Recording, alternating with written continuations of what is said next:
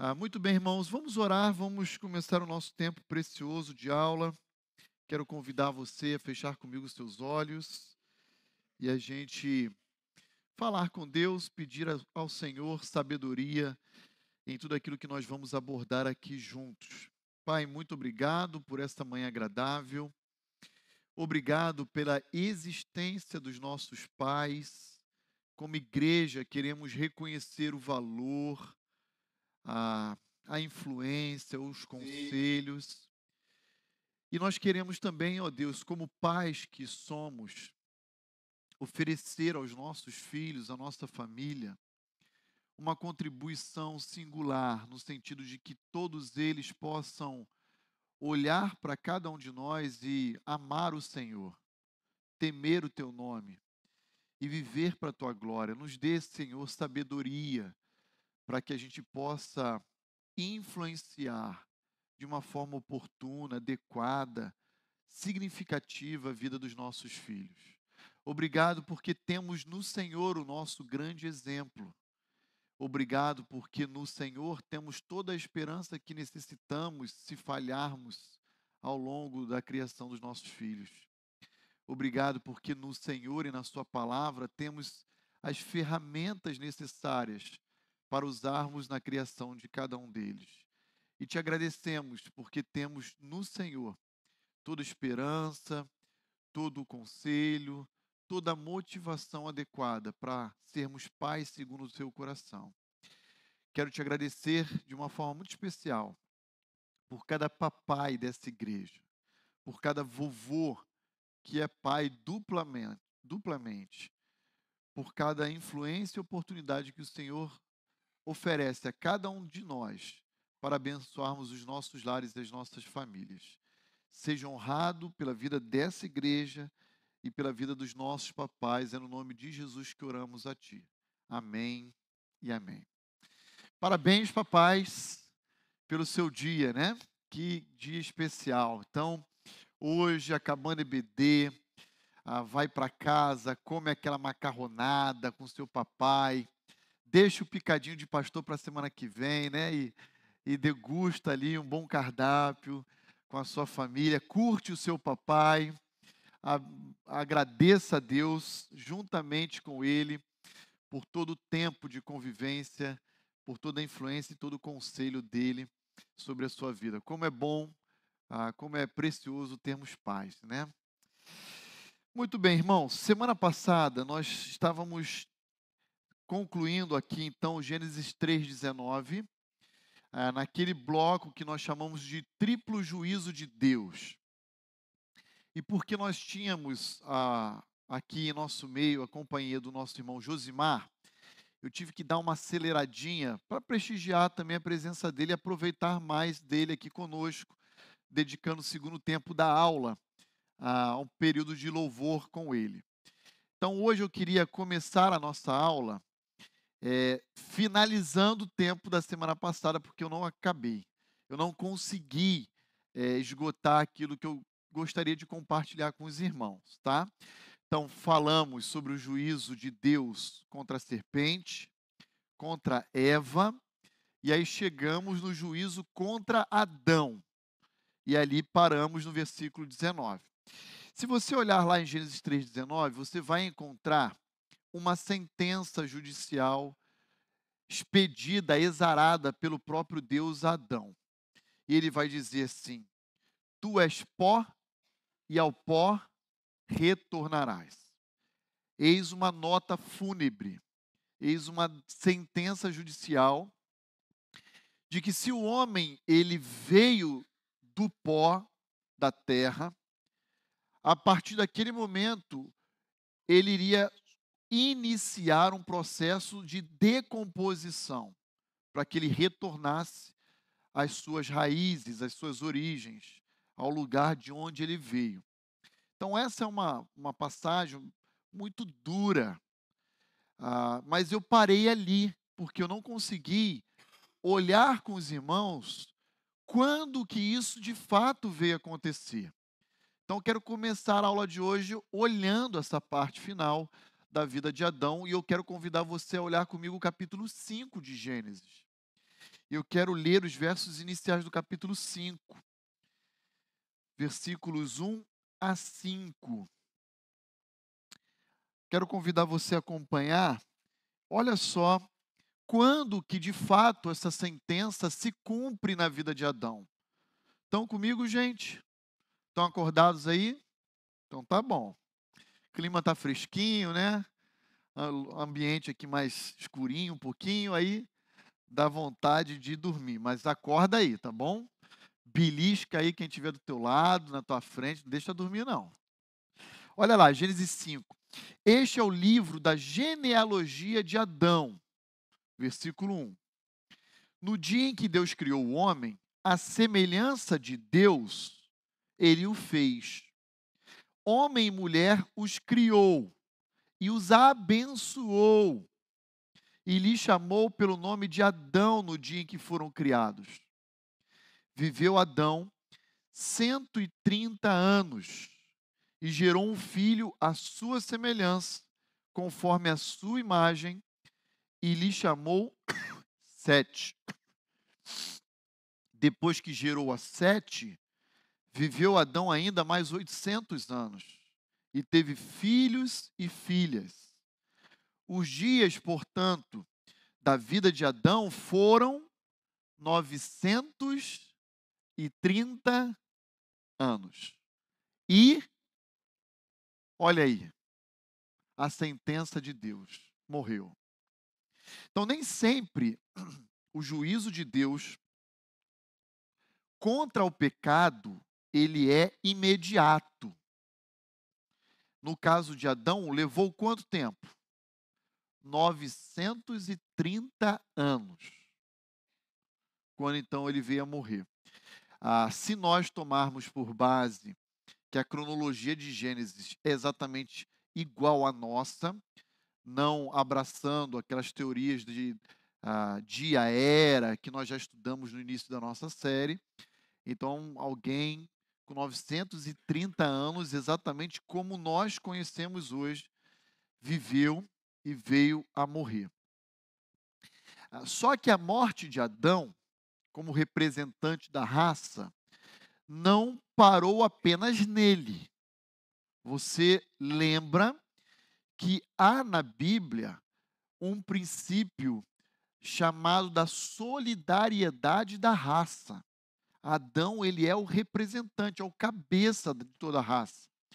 Então, quando Adão peca, sabe quem peca junto com Adão lá no Éden? Eu e você.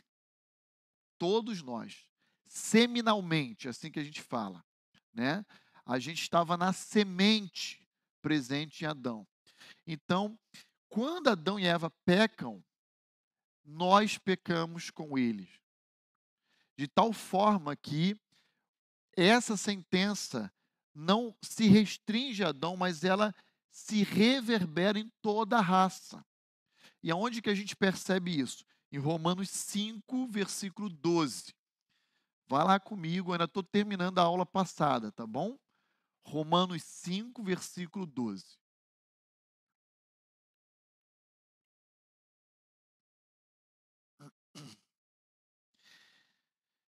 Olha o que diz Paulo dentro desse princípio de toda a solidariedade da raça. Ou seja, todos os homens, todas as mulheres respondem com Adão pelo seu ato de desobediência, de transgressão. Olha lá, Romanos 5,12. Portanto, assim como por um só homem entrou o pecado no mundo, quem é esse único homem? Adão. Paulo tem em mente aqui Gênesis 3. Assim, portanto, como por um só homem entrou o pecado no mundo, e pelo pecado a morte, assim também a morte passou a todos os homens, porque todos pecaram. Todos pecaram, sem exceção. A única exceção é Cristo, naturalmente, porque no, no, contexto da concepção de Maria em relação a Jesus, ele foi concebido pelo Espírito Santo, que envolveu Maria, blindando ela de toda transmissão da corrupção humana. Então é a única exceção. Então, por causa disso, todos os homens pecaram e por isso eu e você estamos morrendo. Só não sabemos quando. Mas tem um ditado americano que fala que não é possível fugir de duas coisas: do imposto e da morte. Já ouviram isso? Não tem para onde correr. O leão te pega e a cova te alcança. Essa é, é a ideia, tá bom? Mas eu também não poderia terminar a aula passada com essa nota fúnebre. Porque para nós cristãos que cremos no evangelho, que exercemos a nossa fé em Cristo, nós temos uma esperança. E onde se encontra essa esperança? Em João capítulo 11. Então, vá lá comigo em João capítulo 11 e veja comigo versículo 25 e 26. E essa é uma passagem que eu costumo usar muito, principalmente em culto fúnebre. Em culto fúnebre de cristãos. Olha lá o Evangelho de João, capítulo 11, versos 25 e 26. A palavra final na vida de um cristão não recai no tu és pó e ao pó retornarás. O Evangelho de João, capítulo 11, versos 25 e 26 diz assim: Disse-lhe Jesus: Eu sou a ressurreição e a vida. Quem crê em mim, ainda que ainda que essa sentença de Gênesis 3 o alcance, ela não vai parar por aí. O que, que vai acontecer? Ele viverá. E todo que vive e crê em mim não morrerá eternamente. Crês tu nisso? Então, assim como Jesus venceu a morte, eu e você, que servimos a Cristo Jesus, nos beneficiamos da sua vitória na cruz, da sua vitória sobre o pecado, da sua vitória sobre a morte. De tal maneira que a morte só tem a capacidade de exercer sobre um cristão um único ato: entregá-lo ao seu redentor. É só isso a morte não tem domínio algum sobre nós. Ela só é uma ponte entre onde nos encontramos hoje e ela nos leva direto à presença do nosso Salvador. Por isso, não devemos temer a morte.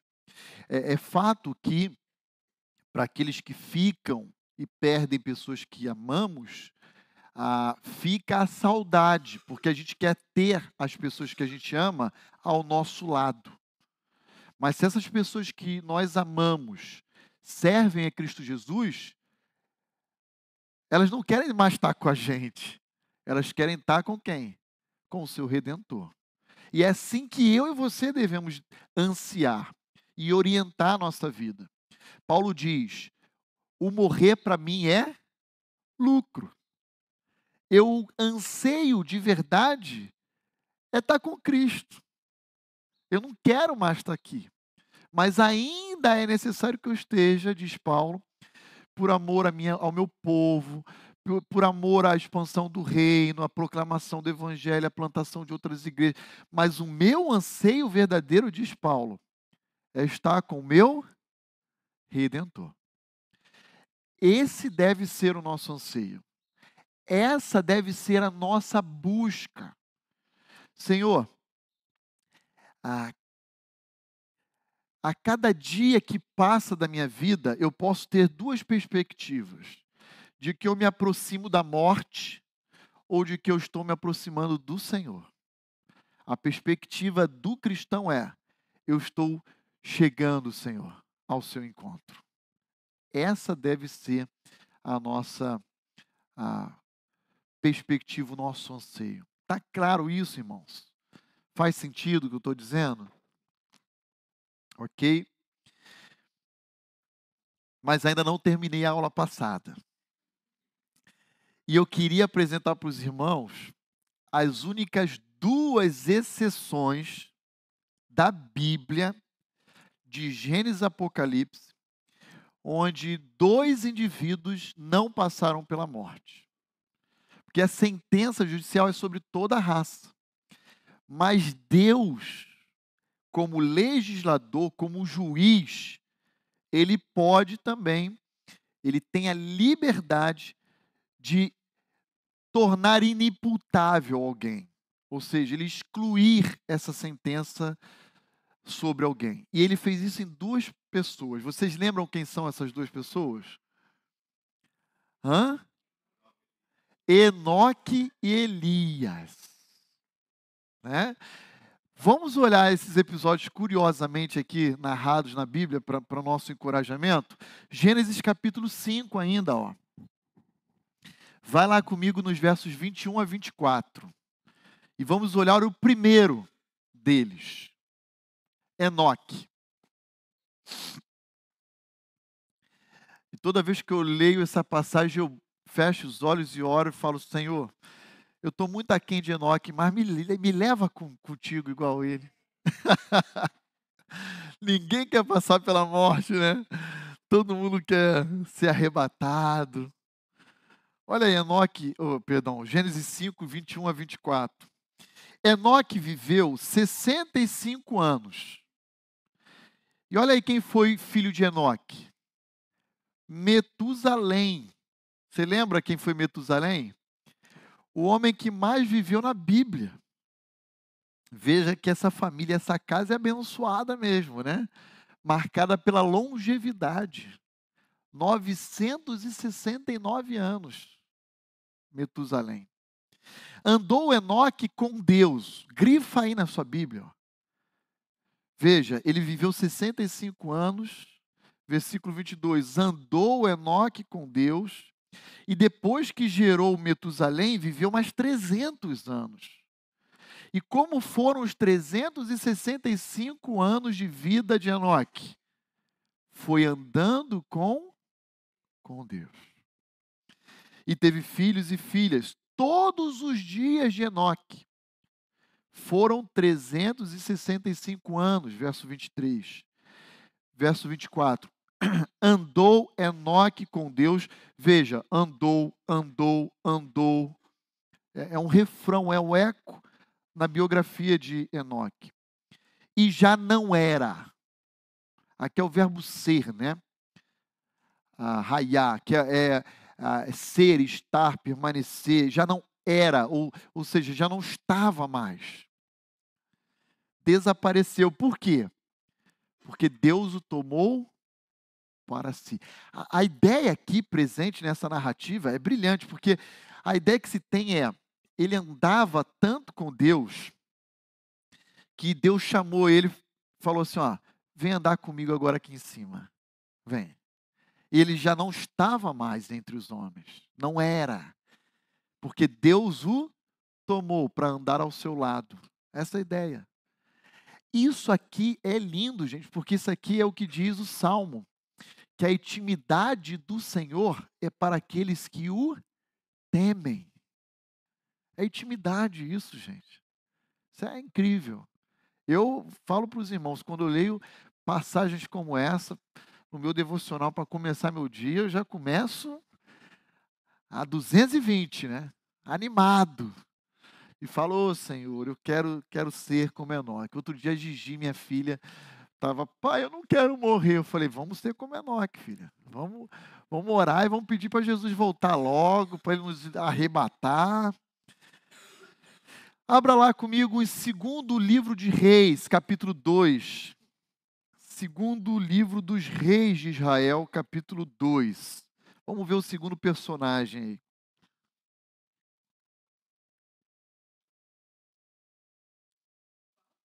Segundo Reis 2. Vou ler os versos 9 a 14. Versos 9 a 14 de Segundo Reis, capítulo 2. Mas antes de ler, você anda com Deus? Você tem prazer em caminhar com Ele ao seu lado, ou você ao lado dele? Você busca estar na presença dele diariamente? Você acorda já pensando em Deus, vai dormir agradecendo a Deus, vive o seu dia, como diziam os reformadores no século XVI, corandel, diante da sua face, diante da sua presença santa e gloriosa. É porque é isso que vai fazer diferença. Ah, se você for em Gênesis capítulo 6, você vai ver no relato ah, do dilúvio um outro personagem que andava com Deus ah, chamado Noé.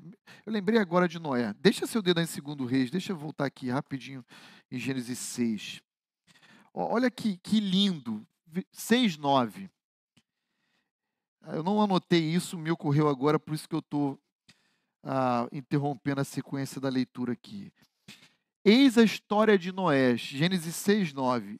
Noé era homem justo e íntegro entre os seus contemporâneos, Noé andava com Deus.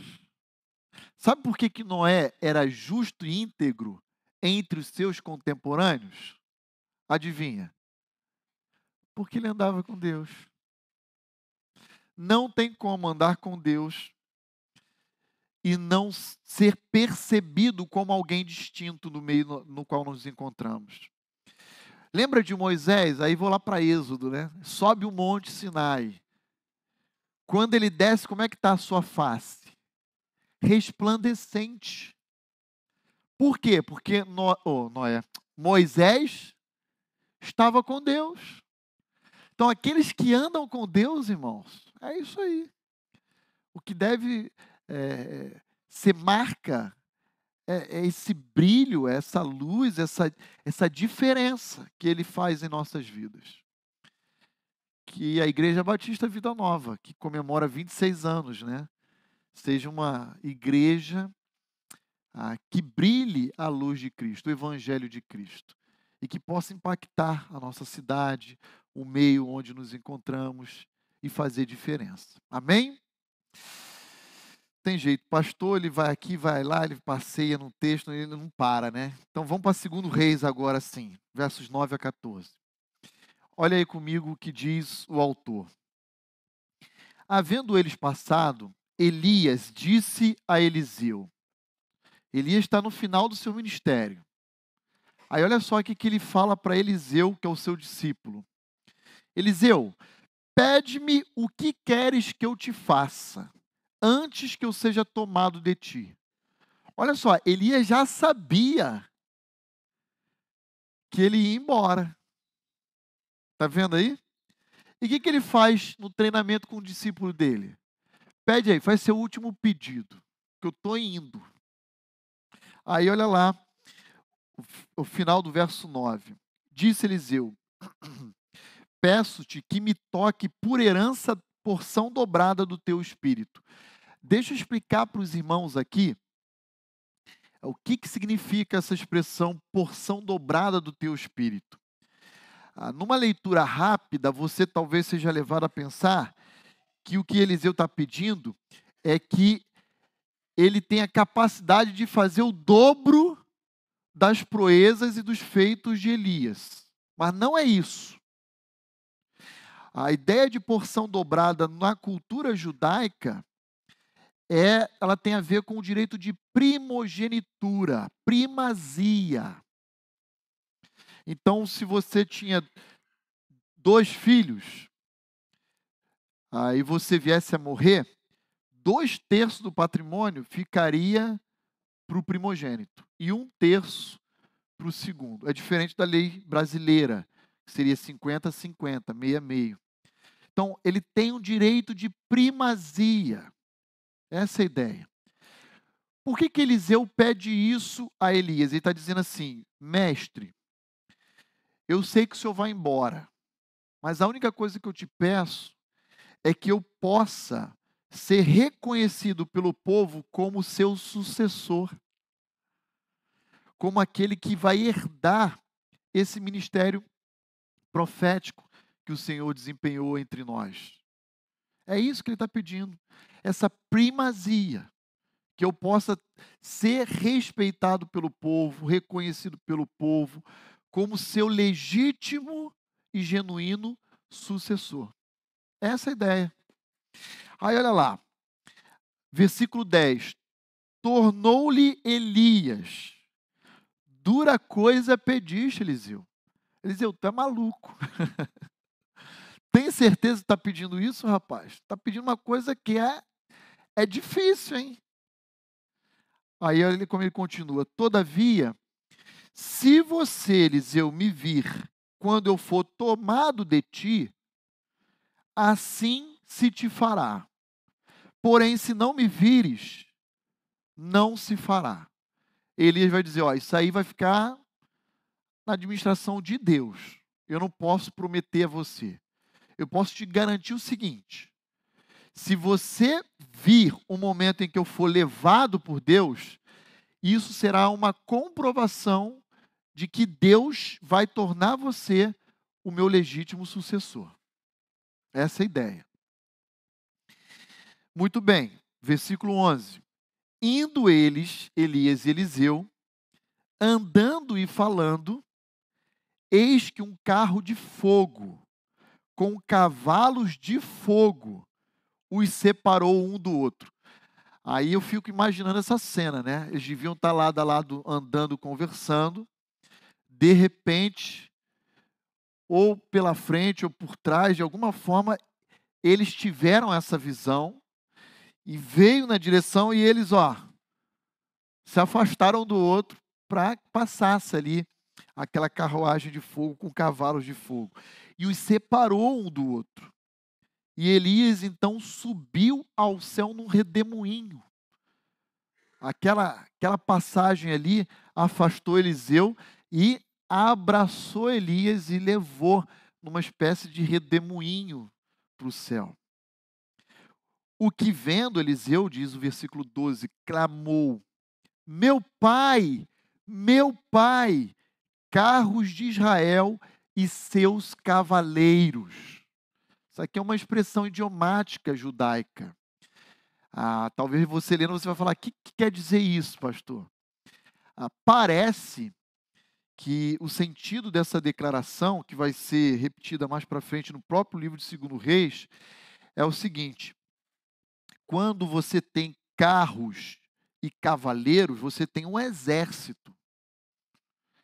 Então a ideia aqui por trás dessa expressão idiomática é ah, esse é a autoridade. Eu tenho diante de mim esse poder, como um exército, há uma comparação de um exército se aproximando.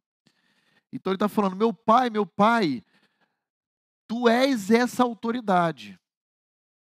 Porque Deus deu a Eliseu o privilégio de ver Elias sendo arrebatado. Então, essa, esse é o sentido aqui, é uma expressão cultural. E aí, então, versículo 11. Ah, perdão, versículo 12 ainda. E nunca mais o viu. E tomando as suas vestes, rasgou-as em duas partes. Então, Eliseu rasga ali sua, vestidura. Então levantou o manto que Elias lhe deixara cair e, voltando-se, pôs-se à borda do Jordão, do rio Jordão.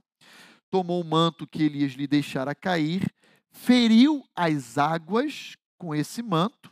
Ele tocou com o manto de Elias na água e o que, que aconteceu? Onde está o Senhor, o Deus de Elias?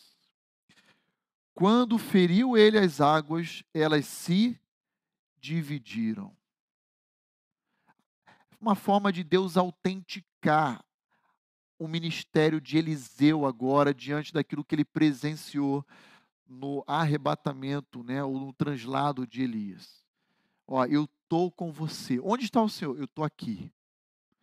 Assim como eu tive com Elias, eu estou aqui diante de vós. Você será o sucessor de Elias perante Israel. Ele deu um sinal, né? ele abriu ali ah, o Rio Jordão. Não é o Mar Vermelho, é o Rio Jordão. Tá bom? Agora sim, concluímos a aula da semana passada. Tá bom, irmãos? Era isso que eu queria compartilhar semana passada com a igreja. Então, a sentença judicial de morte sobre Adão e Eva, essa sentença, ela se cumpriu algum tempo depois que Adão e Eva pecaram, na verdade, bastante tempo depois. Às vezes a gente tem impressão de como o cumprimento não foi imediato, Deus falhou no exercício da sua justiça, mas é um grande engano, por mais que seja demorado aos olhos humanos, uma hora a justiça de Deus chegará, e é isso que ele faz com toda a humanidade, temos estudado isso em Apocalipse. Haverá um momento futuro onde ele vai julgar todo o universo pela presença do mal, inclusive, especialmente os ímpios, mas, embora seja aparentemente demorado, ele não falhará no exercício do seu juízo, tá bom? E aí vimos duas exceções, Elias e Eliseu, ah, o juiz excluindo a imputabilidade dessa sentença pontualmente na vida desses dois personagens. Alguma dúvida, irmãos? Alguma consideração? Opa, Danilo. Quase que eu não vi, estava aqui atrás do Nicolas. Pois não, Danilo.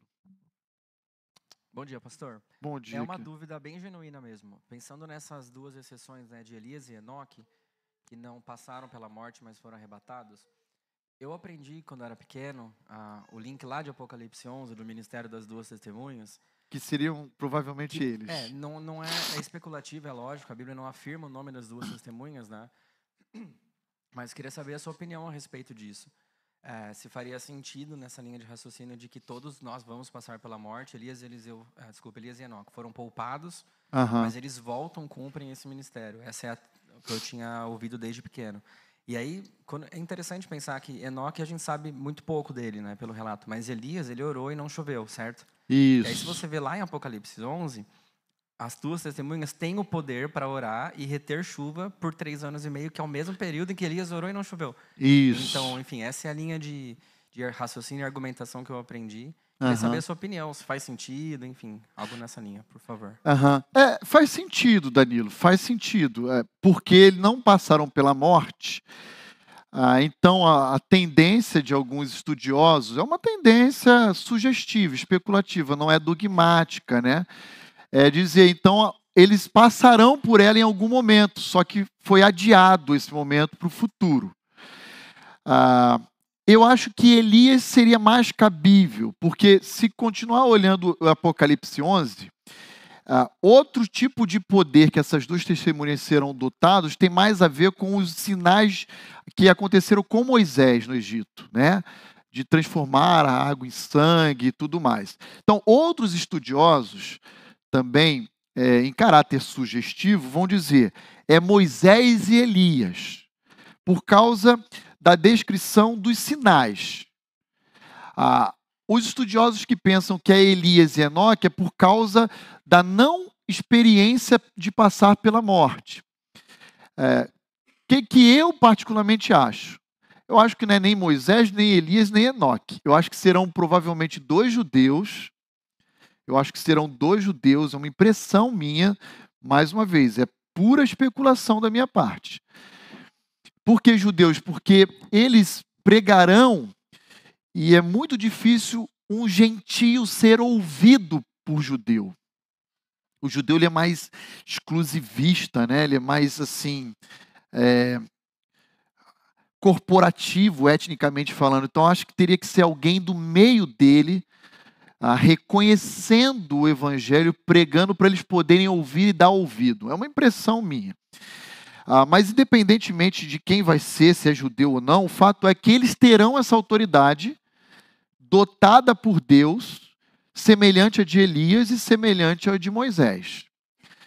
É, eu não afirmaria e nem é, ah, iria na direção que seria Moisés e Elias por causa do sinal, e nem iria afirmar que seria Enoque ou Elias porque não passaram pela morte. Ah, até porque eu creio que Enoque e Elias, embora não tenha passado pela morte, no momento que eles foram arrebatados, hoje eles só se encontram lá na sua parte imaterial. Por quê? Porque no céu, aquilo que nós chamamos de estado intermediário hoje, não existe ainda a presença corpórea, a não ser de Cristo ressurreto. Porque esse corpo nosso atual, ele é corrupto. E Paulo vai dizer em 1 Coríntios 15 e tudo mais, que esse local celestial, ele não comporta corrupção. E, então, vai ser necessário que os que forem arrebatados sejam transformados, os que morreram em Cristo recebam um corpo glorificado para poder adentrar esse ambiente celestial, é, onde os santos de todas as eras, da antiga aliança, os cristãos é, da dispensação da igreja já se encontram. Mas aí eu já fui um pouquinho mais além.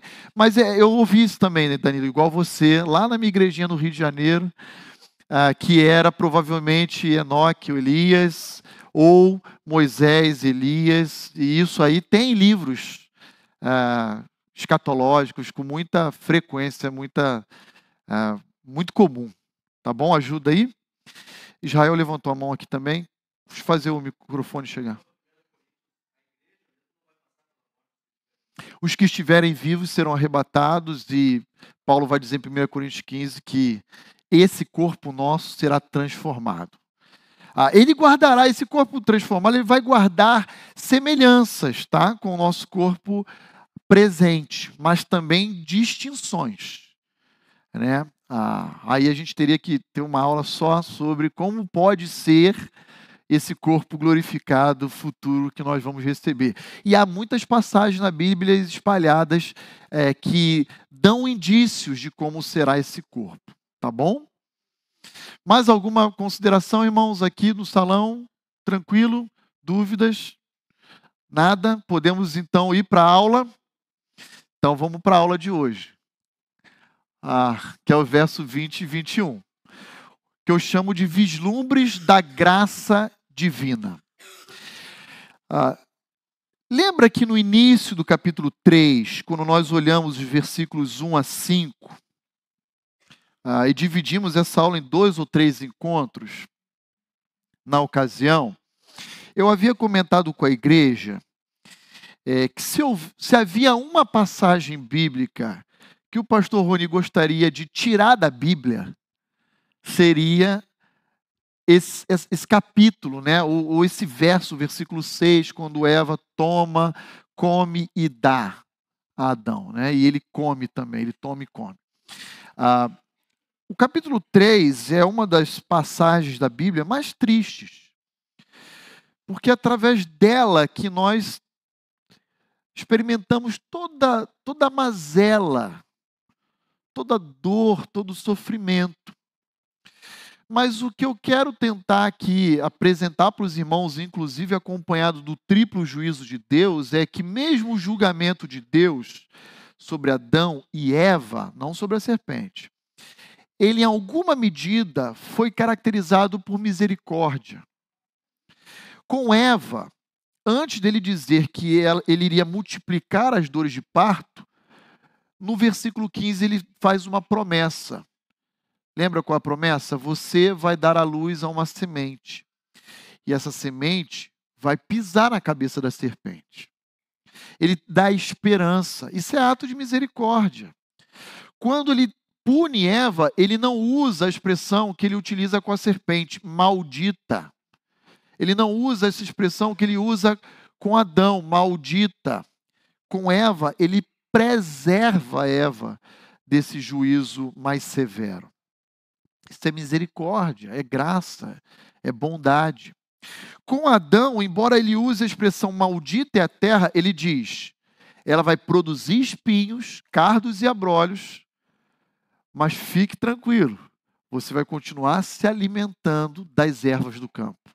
Então, embora eu levante agora no meio da natureza espinhos, eles não vão impedir que você se alimente e venha morrer de fome. Só vai ser mais difícil para você a levantar o seu sustento. Agora vai ser caracterizado pelo suor, que vai pingar no seu rosto. Né? Então, há, há vestígios da graça, da misericórdia e da bondade de Deus. Ah, e isso é muito importante, irmãos. Para tudo e olha para mim, porque nos dias mais tempestuosos da nossa vida, o maior desafio que nós temos é enxergar onde está a graça, a misericórdia e a bondade de Deus, porque ela está lá. Pode ter certeza disso, ela está lá.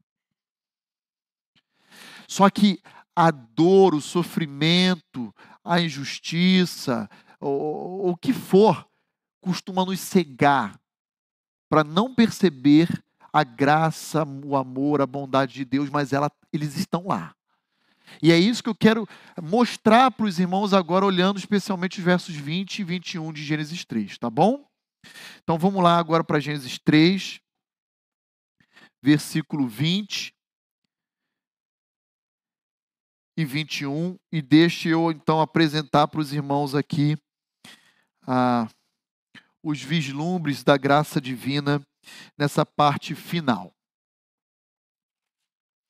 Diz assim, ó, o verso 20: E deu o homem o nome de Eva, a sua mulher, por ser a mãe de todos os seres humanos. Então veja aí, versículo 20, primeira evidência da graça é, pode ser percebida por nós através da ação de Adão de dar um nome à sua mulher, um título chamado Eva.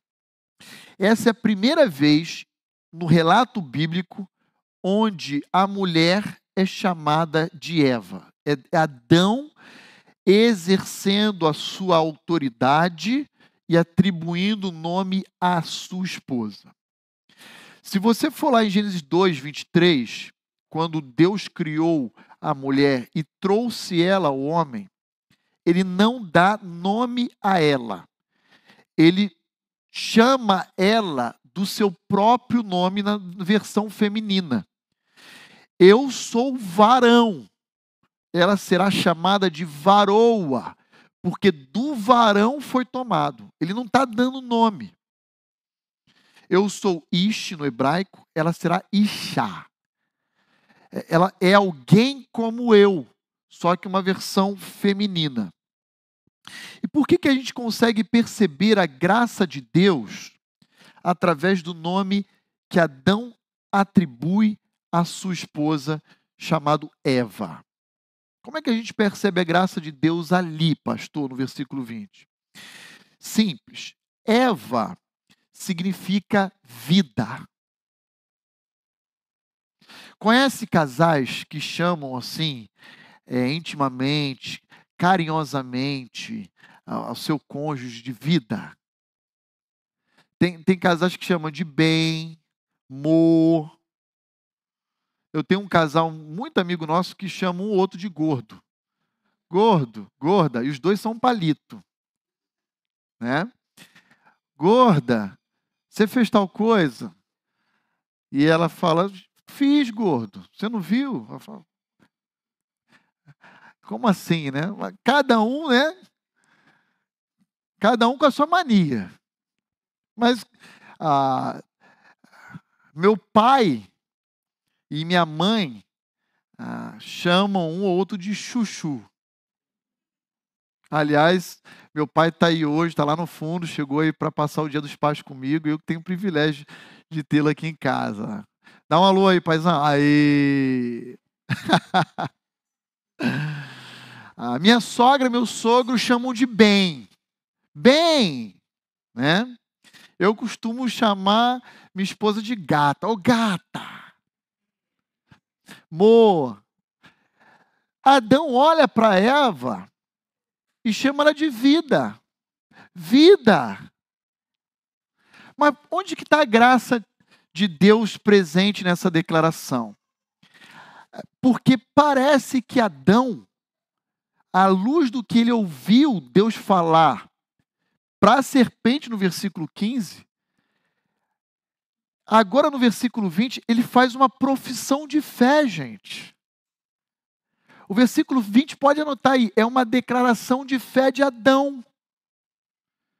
Depois que Deus pune Adão, no versículo 19, dizendo que ao, pé, ao pó ele vai voltar, ele olha para ela e fala assim: Eu vou morrer, mas tu é vida. Por causa da semente que ela iria assegurar toda a descendência. Adão está declarando publicamente que a sua esposa é vida, dela exalará vida, dela virá vida. Eu vou morrer, mas dela vai vir vida. É uma declaração de, do mais alto prestígio à esposa, mas uma pública profissão de fé de Adão na palavra de Deus. Adão está dizendo: Eu creio na palavra de Deus contida no versículo 15: Tu és vida. E o que, que ele fala? Na parte B do versículo 20, ele fala: Você é vida porque você será mãe de toda a raça. Você vai trazer à existência vida em todo mundo. Mãe de todos os seres humanos. Aí a gente vai lá para o criacionismo ah, científico, como nós falamos lá em fevereiro, no início da nossa, da nossa aula. E sabe o que é interessante observar? Que através de estudos genéticos ah, entre diferentes povos, na África, na Ásia, na Europa, e quem pode falar muito bem disso é o professor Adalto, porque eu não sou a melhor pessoa para tratar desse assunto. Ah, Constata-se que existem nas cadeias cromossomiais semelhança entre todos os homens. E sabe qual é o nome dado a essa semelhança, a esse elemento em comum genético? Eva mitocondrial. Já ouviu falar disso? Eva mitocondrial. Porque Eva será mãe de todos os seres humanos. É fantástico isso, gente.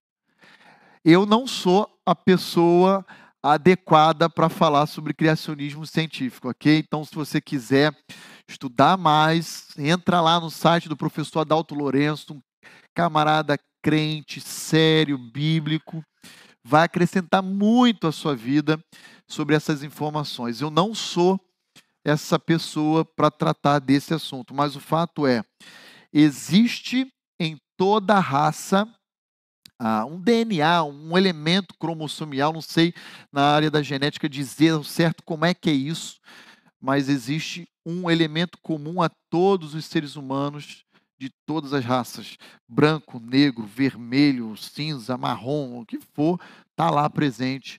Esse elemento chama-se Eva mitocondrial. Agora, antes da gente sair para o intervalo, ah, que, que eu queria ainda chamar a sua atenção aqui, olhando para o versículo 20, onde a gente percebe a promessa de vida. É, Adão acabou de ser julgado, versículo 19 e acabou de receber da parte de Deus uma palavra dura: tu vai morrer, cara. Qual seria a sua reação se você ouvisse isso? Eu vou falar minha. Eu ia ficar arrasado. Eu ia baixar a cabeça, ia me desanimar. Acho que eu jogaria toalha, irmãos. Mas sabe o que Adão faz? impressionantemente, Adão segue fazendo aquilo que Deus havia dito para ele fazer. Dentre as atribuições que Deus deu a Adão pré-queda, havia lavrar a terra, cultivar o jardim, dar nome aos animais. Ele dá nome à sua esposa, o que está dentro da sua competência, sua esfera de atuação. Em outras palavras, Adão segue o jogo ele continua seguindo o jogo. Ele não joga a toalha. ele, quando dá nome a Eva, ele está fazendo exatamente aquilo que Deus havia dito que era para ele continuar fazendo. Eu recebi uma sentença, mas eu tenho que continuar a vida, eu tenho que olhar para frente, eu tenho que continuar obedecendo a Deus e fazendo o meu papel. Percebem isso? Lembra lá em Gênesis 2, Adão está dando nome aos animais, relato lá na parte final, ele, ele, Deus percebe que não tem ninguém semelhante a ele, faz ele cair em pesado sono, tira sua costela, traz Eva, desperta Adão, ele fica animado, e agora ele está dando nome a ela, como ele deu aos animais. E ele está dando um nome prestigioso, vida, porque ele está declarando a sua fé na palavra de Deus no versículo 15, de que ela seria uma mãe de uma grande nação, de, de toda a raça. Ele crê na promessa e ele segue o jogo. Vamos sair para o intervalo, mas não antes sem fazer a seguinte afirmação. Ao longo da nossa vida, nós vamos falhar. Escuta o que eu estou dizendo, e vamos falhar muitas vezes. E nenhuma falha nossa deve nos paralisar, deve fazer a gente jogar a toalha deve fazer a gente desistir. Não. Se falharmos, sabe o que a gente tem que fazer? Levantar a cabeça e prosseguir. Prosseguir em obediência àquilo que Deus quer que a gente continue fazendo. Se eu me paralisar, se eu jogar toalha, aí que eu vou desistir daquilo que Deus quer para minha vida. Então a gente faz o que está lá em Provérbios 28. Confessa e deixa o pecado e segue a vida. Faz os, repara, os reparos necessários, os ajustes que devem ser feitos, levanta muros de proteção para não vir a reincidir na mesma queda e segue a vida obedecendo a Deus e aquilo que Ele quer para a nossa vida. A gente não pode desanimar, ficar paralisado, ficar chorando pelos cantos, desanimado, murmurando. A gente tem que levantar a cabeça e seguir o jogo. Amém, irmãos? Então vamos fazer uma pausa, 10 e 2, 15 minutinhos e a gente volta depois do intervalo para o segundo bloco.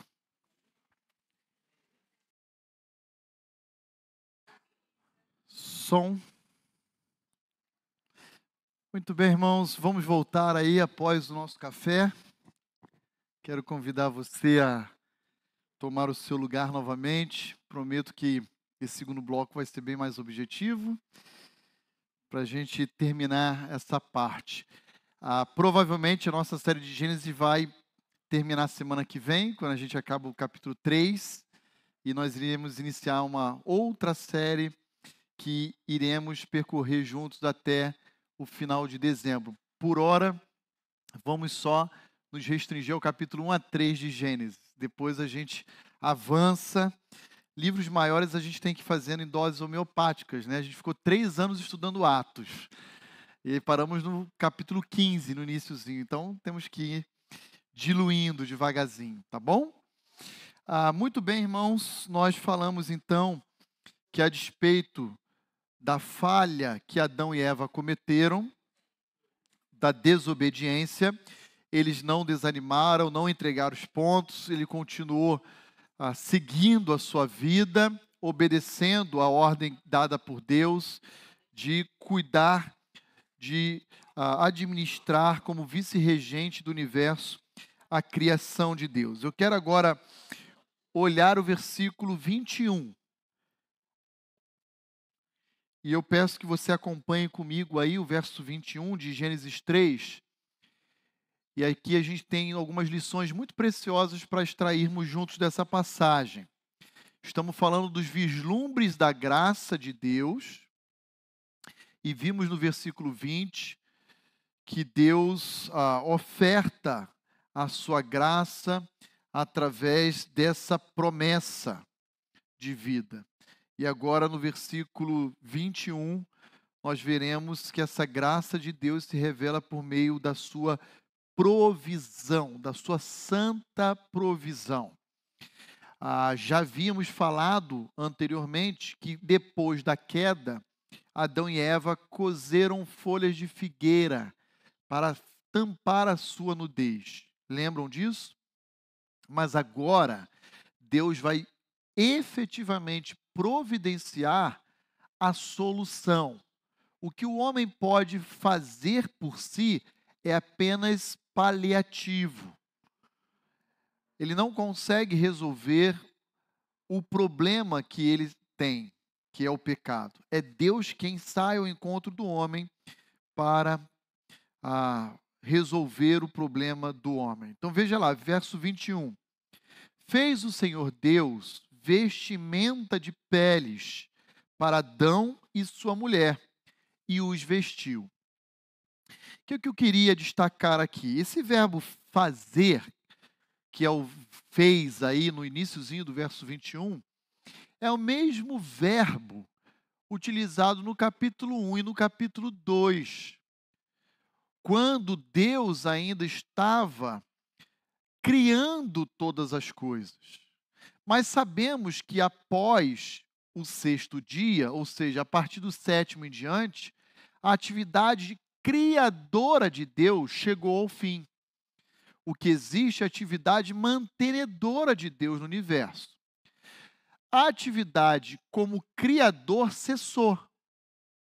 Mas esse fazer agora aqui, está sendo utilizado com o cunho de uma atividade redentora. Agora Deus sai em socorro do homem. Deus é o auxílio do homem. Deus é aquele que vai salvar o homem do problema do seu pecado. Nesse aspecto, Deus continua atuando, inclusive em nossos dias, tá bom? Então, a atividade criadora cessou, mas a atividade redentora de Deus no universo permanece em pleno funcionamento ele continua indo ao encontro do homem, propondo a solução para o problema do seu pecado. Então, o que nós temos aqui de vestir de pele, fazendo ali uma roupa ah, para encobrir a nudez do homem, isso aqui, se nós tivéssemos apenas Gênesis 1 a 3, nós não teríamos a dimensão dos desdobramentos disso. Mas como temos a revelação completa, nós sabemos que esse ato de vestir o homem com a pele de animal é um ato que embutido contém o derramamento de sangue. Ou seja, o pecado de Adão e de Eva exigiu para ser coberto que uma vida fosse morta e uma vida de um animal. E eu quero pedir que vocês abram comigo em Hebreus capítulo 9, 22, e veja lá comigo o que que o autor de Hebreus ele fala em relação à remissão de pecados, a perdão de pecados. Quem puder ler, agora eu vou pedir a participação aqui do auditório. Levanta a mão para a gente fazer chegar o microfone, por gentileza. Hebreus 9, 22. Carlão, obrigado, Carlão.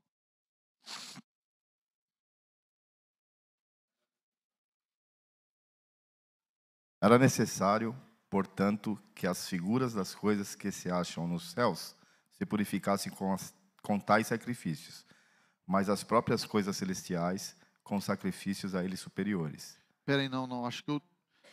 É, Hebreus 9, 22? Ah, estou no 23. Então, peraí, eu acho que eu peguei 23. Eu estava no 23. Ele leu errado. Ah, tá. Então lê, desculpa, por favor, desculpa. Carlão. Não, desculpa eu, eu que estou acompanhando, nem abri aqui. Com efeito, quase todas as coisas, segundo a lei, se purificam com sangue. E sem derramamento de sangue não há remissão. Sem derramamento de sangue não há remissão. Então, o homem pecou. E agora, para resolver o seu problema, Deus vem ao seu encontro e sacrifica alguém que não aparentemente não teria absoluta relação nenhuma com o pecado humano. E através da sua pele, então, Deus encobre a sua nudez, que é sinônimo, então, de vergonha. O mundo passou a ser um lugar perigoso depois do pecado. E o que é interessante a gente observar é que antes de chegarmos na aula do domingo que vem, que é quando Deus vai banir o homem ah, do seu jardim, ele já provê antes do seu banimento ah, o meio do perdão do seu pecado, que é exatamente esse ato de derramar o sangue de um animal. Vou pedir também a gentileza que abra lá em 1 de Pedro 2, 24.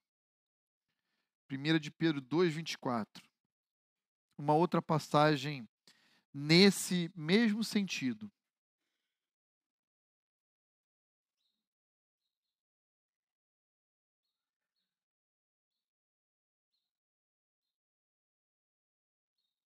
Quem pode ler para nós? 1 de Pedro 2, 24.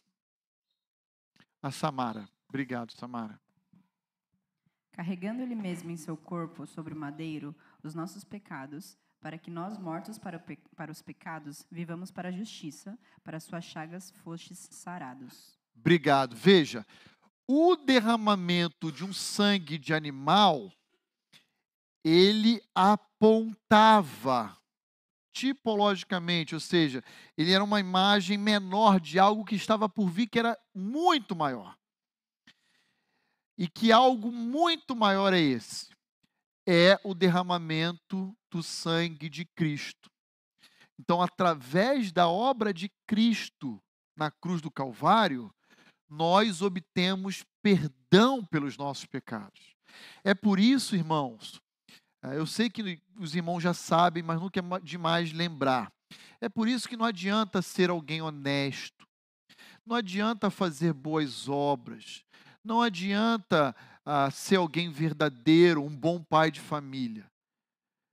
Para ser salvo, só existe um caminho, e esse caminho é ser revestido pelo sangue do Cordeiro é necessário, Hebreus 9, 22, que haja derramamento de sangue para perdão do pecado, para remissão do pecado.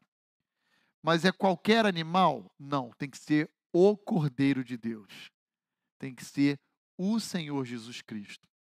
Por isso, se indivíduos morrerem, infelizmente, sem ouvirem falar de Cristo, não há outro destino senão a condenação. Ah, pastor, mas aí não é justo. É justo sim. Sabe por que, é justo? Porque quem morre, morre como símbolo ou resposta à sua condição de pecador. Senão não morreria. E só tem um meio de solucionar esse problema. E esse meio é Jesus Cristo. Então nós vemos em Gênesis 3, 21, Deus indo ao encontro da humanidade, ali representada em Adão e Eva, ofertando uma graça especial, ofertando uma vestimenta que cobrisse a sua nudez, que resolvesse o seu problema. E nós sabemos, à luz de toda a revelação, que hoje o único que é capaz de nos perdoar é Cristo Jesus. Né? Deus continua indo ao encontro da humanidade perdida. Mas ele vai ao encontro da humanidade perdida de duas formas. Usando a sua agência na terra, que é a igreja, para ofertar uma graça especial, que é a graça salvadora, através das boas novas. Mas Deus também sai ao encontro da humanidade caída diretamente através da sua graça comum, Porém, a graça comum de Deus não salva o homem, só preserva a vida humana, enquanto ela guarda a sua sentença judicial de morte. A graça especial ou salvífica, salvadora, essa resolve o problema humano. Então, exemplo de graça comum. Vamos lá, Salmo 145. Vou pedir que alguém leia o versículo 9. Quem pode ler para nós Salmo 145, versículo 9?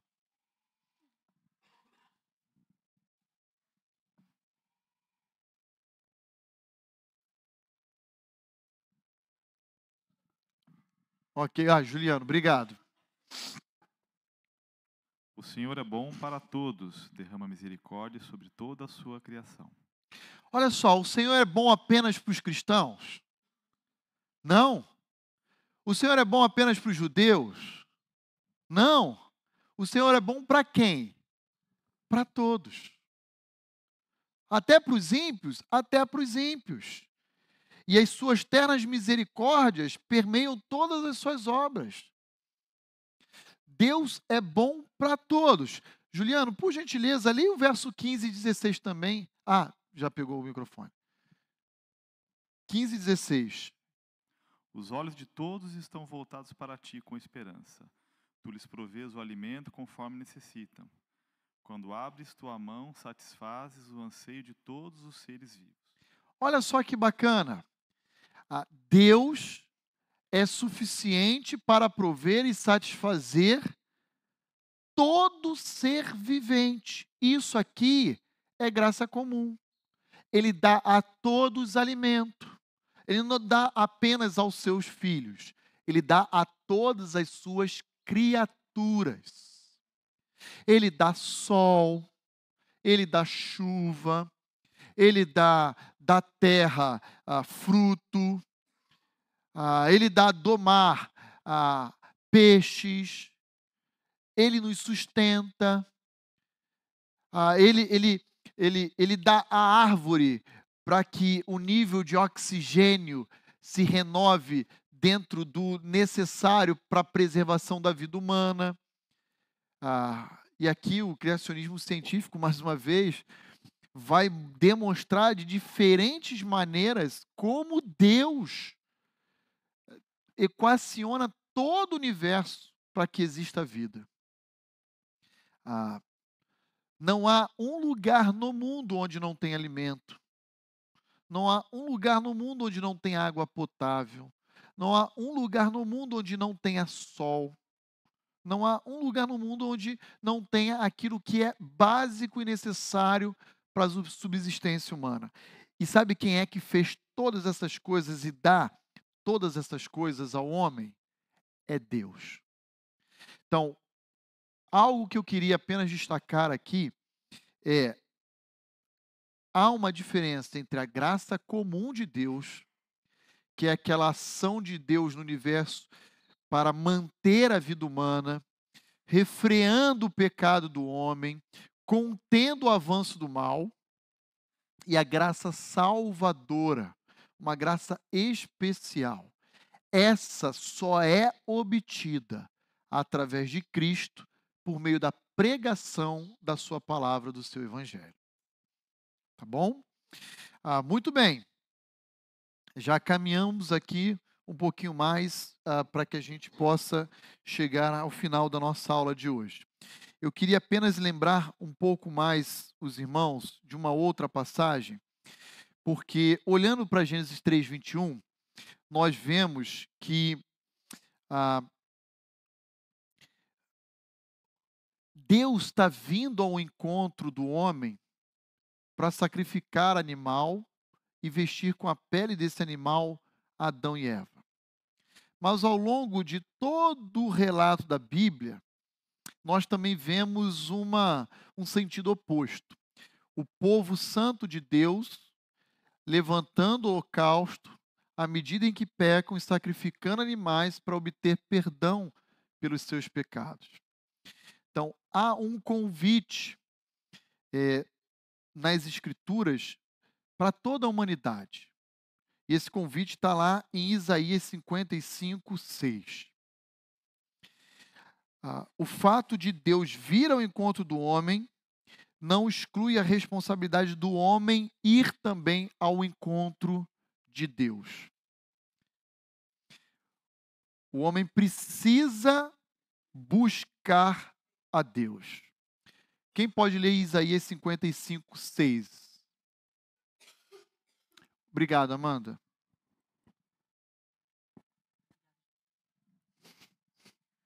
Buscai o Senhor enquanto se pode achar, invocai-o enquanto está perto.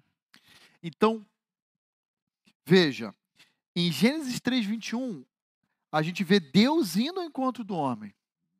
Mas há também um imperativo na Bíblia. O homem deve ir ao encontro de Deus. Nós sabemos que o homem por si só ele não vai, não vai desejar a Deus. Por trás existe um gatilho de Deus que faz o homem ir em direção a Deus. Mas aqui a ênfase, em Isaías 55, 6, é na responsabilidade humana. Cabe a mim e a você buscarmos a Deus e pregarmos essa mensagem ao homem perdido. Vocês devem se arrepender, vocês devem se voltar para Deus, buscarem a reconciliação. Vocês estão debaixo da ira de Deus, vocês são filhos da desobediência. Ah, vocês precisam se cobrir do sangue de Jesus, encontrar na cruz um escudo, o abrigo, uma proteção. Amém? Então vamos parar por aqui hoje. São 10 para as 11. Eu consegui abordar aqui o que eu havia ah, preparado para a nossa manhã de hoje. Tá bom? Alguma consideração adicional por parte aqui dos irmãos? Na transmissão, nada, Everton? Ok, obrigado. Aqui alguma colocação a mais? Não havendo, a gente vai orar e vai encerrar, tá bom? Queremos mais uma vez parabenizar todos os papais, como fizemos na abertura da aula, desejando um feliz Dia dos Pais a todos. E eu quero pedir rapidamente para o pessoal da transmissão, após a oração, vir aqui para frente para a gente bater um papo rapidinho ah, daquela reunião que a gente tinha combinado, coisa de 10 minutinhos para liberar os irmãos também, tá bom? Alguém gostaria de orar aqui no salão? agradecendo a Deus a nossa manhã de aula, para que a gente encerre o nosso tempo. Não? Ok, então ora. Os irmãos estão tímidos. Obrigado, Pai, por essa manhã. Obrigado por tudo aquilo que aprendemos na tua palavra. Obrigado pela salvação que o Senhor nos oferta em Cristo Jesus. Obrigado por esse dia dos pais, quando temos a oportunidade de ter um tempo de descanso em família e reconhecer esse lindo ministério que o Senhor nos confia.